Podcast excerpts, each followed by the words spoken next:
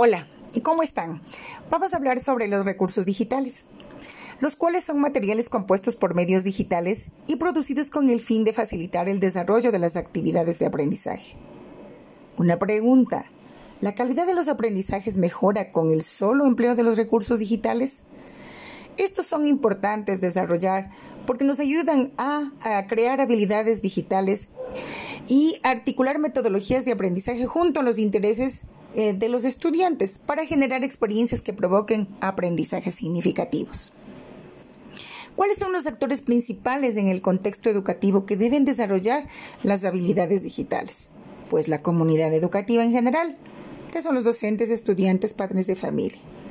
¿Por qué debemos hacerlo? Porque las TIC nos permite adaptarnos a las capacidades del alumno, a su ritmo de aprendizaje y a sus conocimientos previos. ¿Cuáles son las oportunidades y desafíos que enfrenta el proceso de enseñanza-aprendizaje con la adquisición de habilidades digitales?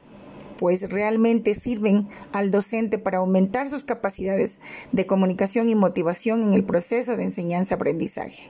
Y los beneficiados pues son los estudiantes, los maestros, la comunidad educativa en general. Muchas gracias.